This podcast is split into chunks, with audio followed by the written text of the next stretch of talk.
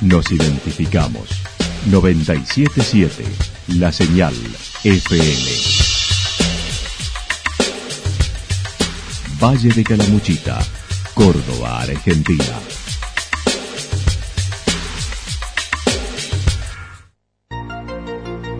El más completo resumen de las noticias de la región, encontralos todos los días a las 12 y 30, a las 16 y a las 22 horas.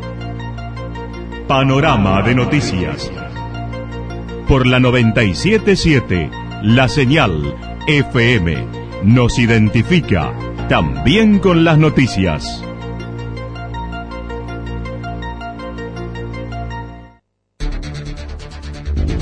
Municipalidad de Villa del Lique. Una forma de vivir. Gestión Ricardo Zurdo Escole.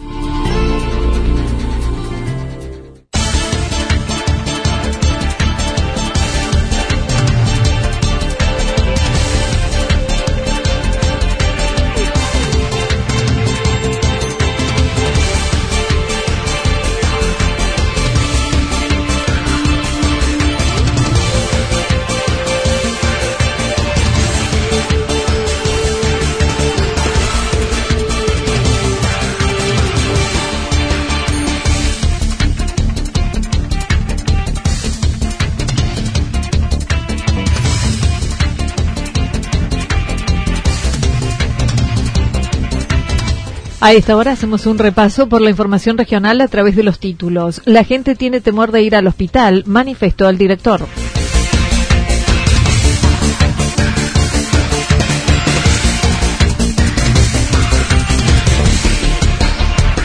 Habilitados para cobrar facturas de servicios en la cooperativa de Yacanto. Campaña solidaria de alimentos en Yacanto.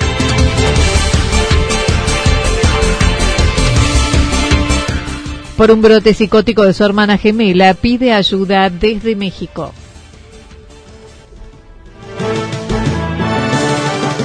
La actualidad en síntesis. Resumen de noticias regionales producida por la 977 La Señal FM. Nos identifica junto a la información.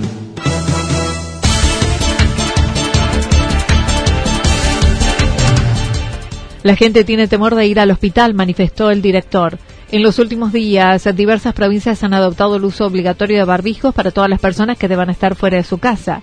En Córdoba esa disposición no ha sido impuesta, ya que se sigue el criterio de la Organización Mundial de la Salud, que indica que los barbijos deben llevarlos las personas enfermas y el personal de salud que atiende a esa persona con enfermedades respiratorias.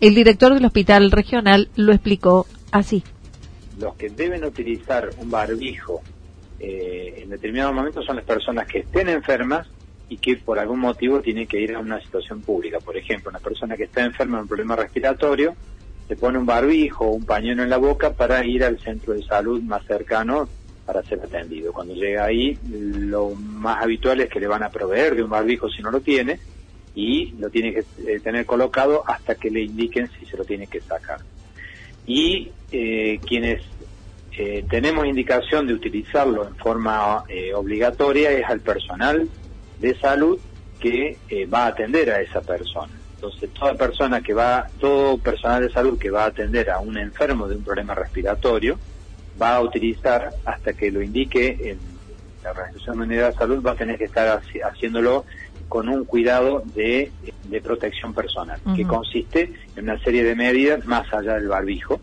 que eh, debemos utilizar. El doctor Daniel Quinteros insistió en la necesidad de sostener el lavado de manos como medida primordial y el aislamiento social. En lo que respecta a la situación frente a la pandemia en Caramuchita, admitió no hay casos salvo los dos que se registraron y en lo que respecta al uso de máscaras, sugirió que sea con criterio las máscaras caseras ya que también puede ser perjudicial.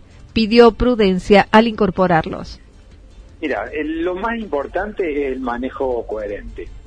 todas las máscaras caseras sirven siempre y cuando eh, no las utilicemos en forma imprudente. Una forma imprudente de utilizarla, una forma imprudente de utilizarla es eh, haciendo un uso demasiado prolongado de la máscara sin una decontaminación. Las máscaras eh, por más que sean caseras, tienen su utilidad porque actúan como barrera. Y cuando al principio veíamos imágenes de, la, de, Oriente, eh, de, allá de la zona de, China o de los países orientales, que, veíamos imágenes que circulaban por WhatsApp, que la gente se ponía hasta un bidón en la cabeza y que nos causaba gracia, en realidad todo método de barrera que utilicemos para la llegada de las microgotas hacia nuestro rostro podrían ser considerarse útiles. Por lo tanto, una máscara casera es útil. Por supuesto que una máscara casera eh, le va a servir a quien tiene bajo riesgo de contaminación. Quien tiene alto riesgo de contaminación no es suficiente con una máscara casera. El doctor Daniel Quintero insistió en la necesidad de sostener el lavado de manos como medida primordial y el aislamiento social.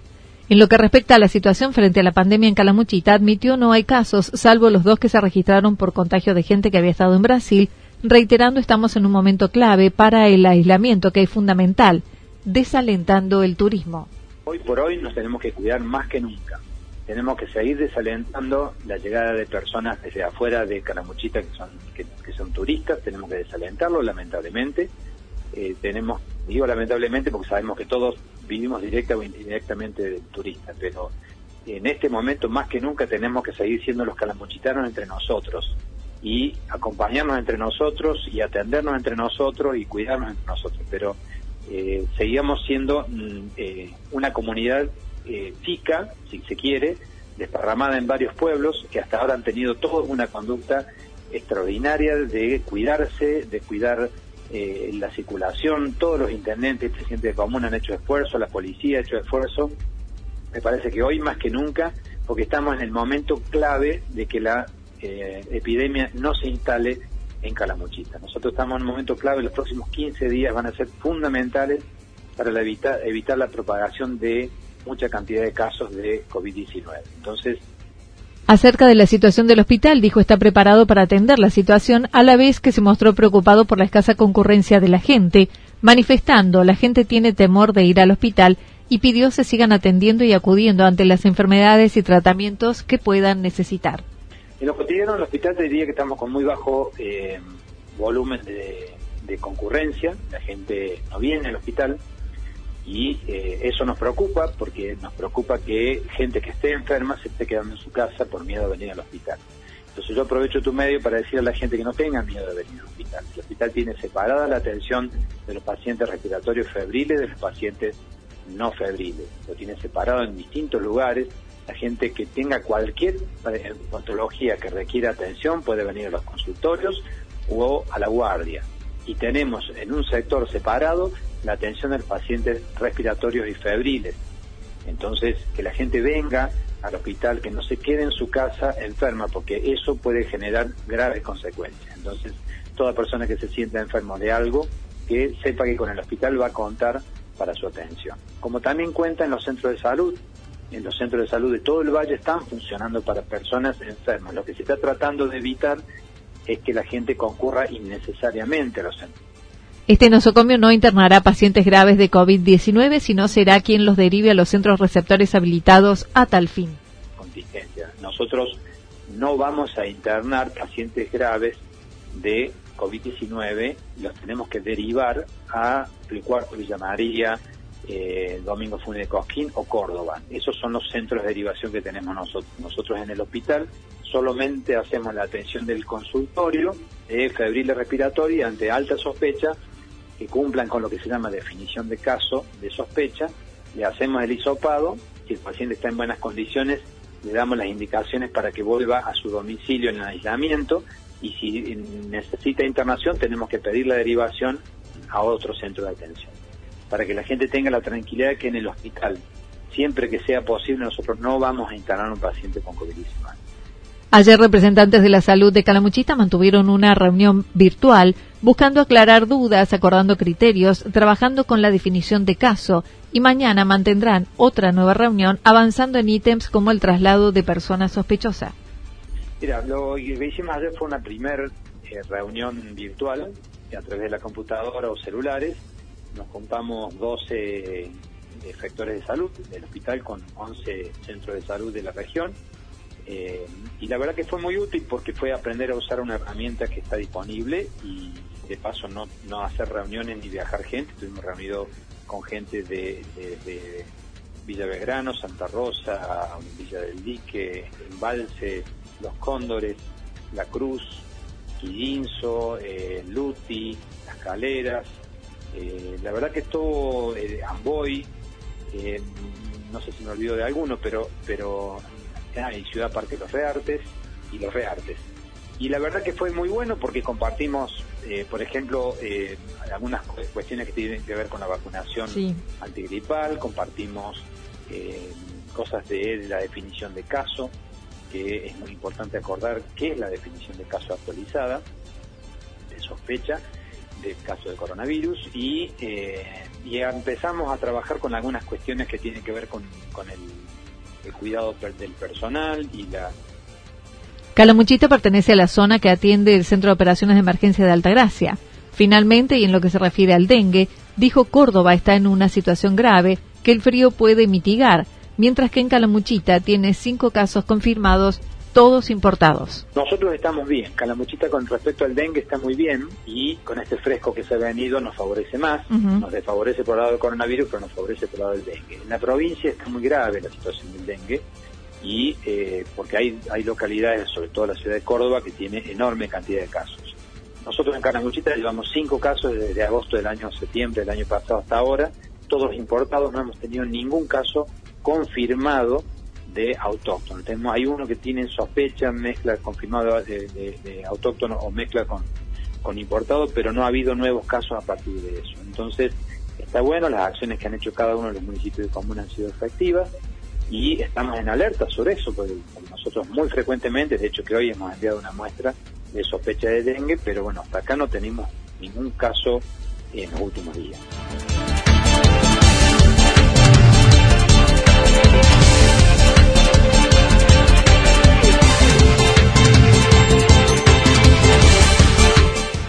Habilitados para cobrar facturas de servicio en la cooperativa de Yacanto. Con la cuarentena dispuesta desde el 19 de marzo, el presidente de la cooperativa de Yacanto manifestó se interrumpió la atención habitual de la cooperativa, sosteniendo las guardias mínimas, según lo mencionó. Y eh, tanto el personal de administración, eh, que lo hace a distancias, en sus hogares, como así también el personal que está, de guardia, que bueno, cualquier inquietud, reclamo, lo que hay, este, sale a a solucionar el problema el inconveniente que tiene, ¿no? Desde ayer se retornó la atención de los socios en la sede con las precauciones y cuidados requeridos de distancia social, permitiendo el ingreso de una persona por vez en el hall con horario adecuado al decreto municipal de 9 a 13 horas y de 16 a 19 horas sin el servicio de pago fácil. Está abierto a partir de las 9 de la mañana a 13 horas y por la tarde de 16 a 19 horas. Nosotros decidimos eh, de abrir nuestra puerta también porque tenemos eh, muchas consultas, hemos tenido de mucha gente al no contar con una cuenta de caja ahorro o cuenta corriente no podían hacer eh, con la salvedad, Anita, que no tenemos el pago fácil habilitado. Las facturas que se están cobrando corresponden al consumo comprendido al periodo 20 de febrero al 20 de marzo con el mismo consumo del año pasado salvo complejos de cabañas y comercios con los que se hizo una adaptación especial. Este, todos los usuarios residentes y no residentes debían ponerle la misma lectura que el año anterior, que el marzo del año anterior. Eso es lo que se hizo con la mayoría, salvo algunos, este, como algunos cabañeros, comercios, que estuvieron de acuerdo dado de que el año pasado hubo consumo, hubo eh, turistas, hubo Pascua, entonces tuvieron un gran, ellos dijeron, bueno, nos conviene hacer con la lectura, tomarlo a, la fecha. Eso pasó que unas 50 usuarios aproximadamente, que son cabañeros comercios, se toma el día primero de abril, ¿sí? y eso hizo que tuvo 40 días de consumo. Además, advirtió el consumo del kilovatio sufrió un 7% de aumento en febrero que se percibirá en esta factura. Aclarando el pago fuera de término, no recibió recargo por intereses en las dos próximas facturas y no se producirán cortes por falta de pago. Y para estas dos próximas facturas, el usuario no va a pagar el interés correspondiente pasado la fecha de vencimiento que tiene nuestra factura. ¿no? Nosotros no se puede hacer el corte según esto ni por ninguno de los motivos, como nos han hecho saber, para que estén tranquilos gente, todo aquello que tiene un acumulado de tres facturas. Lo que deben entender son aquellos que ya tienen un acumulado que va a ser superior a las tres facturas, seguramente que deben eh, llamar por teléfono a los números correspondientes para la posibilidad de su forma de pago, ¿cierto? Y después se atrae un pago de pago, eh, pago plan de pago. No obstante, aclaró la prohibición de corte de energía por 180 días no es para todos los casos, sino los de menos recursos, entre ellos los jubilados. Son solamente para aquellos pensionados o jubilados que cobran la mínima, para lo que son electrodependientes, para lo que tienen discapacidad, para lo que cobran la asignación universal por hijo. A ese tipo de, de usuarios no se le debe cortar el servicio, Anita.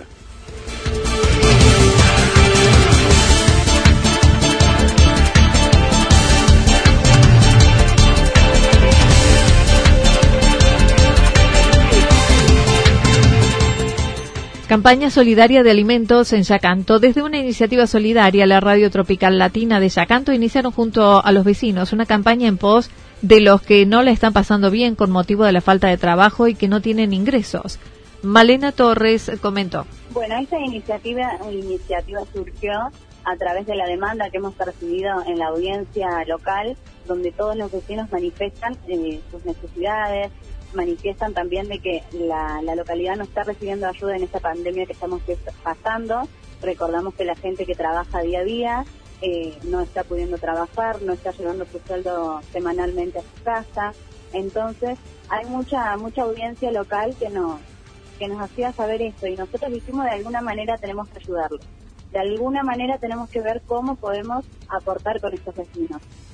Desde la radio a la que nos sumamos en esta motivación se solicita alimentos no perecederos que se reúnen allí y en la casa de Patricia Córdoba, quien armará los bolsones y los destinará a los que más lo necesitan. Sabe a quién le hace falta, sabe a quién le entregó. Entonces esa mercadería se la llevamos a Patricia y ella se va a encargar de hacer el reparto de la mercadería y ella también está recibiendo donaciones en su domicilio. Entonces recolectamos todo y ahí ella arma los bolsones en base a sus necesidades y demás, y ella va a estar haciendo los repartos, llevando un control también de la gente que se va a jugar.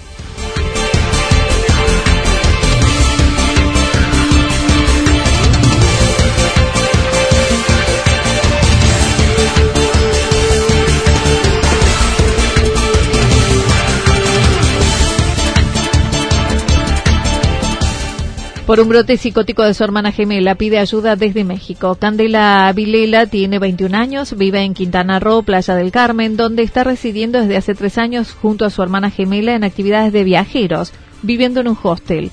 Actualmente México no tiene un criterio de cuarentena obligatoria como en otros países, no obstante la gente va tomando sus precauciones.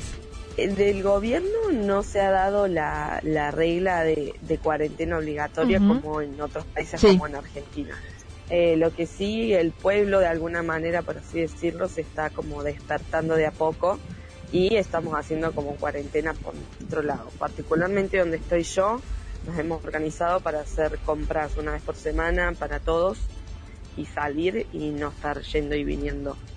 Hace poco tiempo decidió trasladarse a Costa Rica, dejando a su hermana, pero hace dos semanas sus amigos le avisaron que su hermana presentaba algunas anomalías, por lo que decidió regresar para atenderla ya que tenía conversaciones raras, lo que luego se diagnosticó como un brote psicótico producto de la crisis emocional. Eh, como que soy la, la, única que la puede manejar porque estamos solas y porque es mi hermana. Obvio que hasta el final. Así que empecé a, entre todos los que estamos acá, empezamos a ser como, digamos, de alguna manera actores y a, intentar llevarla mientras buscaba la solución, ¿no? Porque no sé si saben, pero una persona, a ella le diagnosticaron eh, un brote psicótico, que es 100% producto de una crisis emocional. Cuando una persona eh, tiene un brote psicótico, uno se tiene que meter como en, la historia, ¿no? De este, de este personaje, es como que Le recomendaron un centro de atención para estas patologías en Cancún, donde le ofrecen contención y atención en un tratamiento que dura entre cuatro y seis meses internada, por lo que decidió acudir allí. Es un proceso de cuatro meses, de cuatro a seis meses aproximadamente, donde primero los ayudan a bajar, digamos, de nuevo a esta realidad, a la, a la terrenal, a la vida de aquí y de ahora. Y una vez que ya están 100% conscientes, el resto del proceso es ayudarlos a encontrar ese dolor que tienen guardado de quizás desde chiquitos, desde hace mucho tiempo, por diferentes razones, los ayudan a aceptarlo y a sanarlo. ¿sí? Eso es básicamente lo que hace el lugar. El costo para solventar este tratamiento fue mediante una ayuda económica desde el hostal en el que está, en aproximadamente unos tres mil dólares para pagar el tratamiento. Con esto inició una campaña para recibir donaciones no solo para la hermana, sino para los que están en esta situación a través de una web y de redes sociales. Y bueno, económicamente digamos que no, no hay una buena situación, eh, así que es por eso que decidí en el momento uno ver la manera de cómo generar en este momento, ya que no podemos tener ningún tipo de trabajo ni, ni de algún apoyo grande como para sustentar todo lo que implica, ¿no? Mi estadía acá en México también, porque no estoy, eh, digamos, soy, soy una huésped, eh, hay que comer. Eh.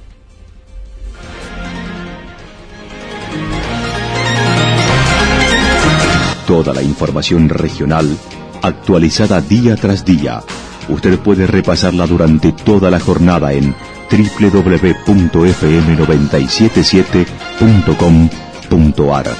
La señal FM nos identifica también en Internet.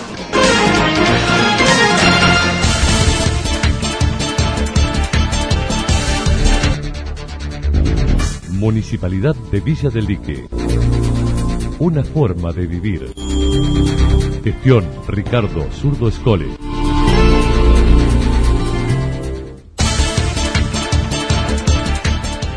El pronóstico para lo que resta de la jornada indica algunas lloviznas aisladas, temperaturas máximas que estarán entre los 18 y 20 grados, el viento soplando del sector noreste entre 13 y 22 kilómetros en la hora.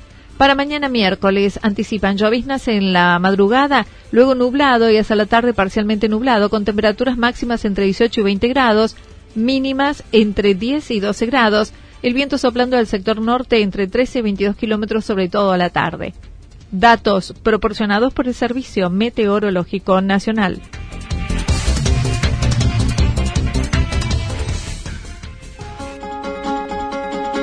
Lo que sucedió en cada punto del valle. Resumimos la jornada a través del informativo regional en la 977.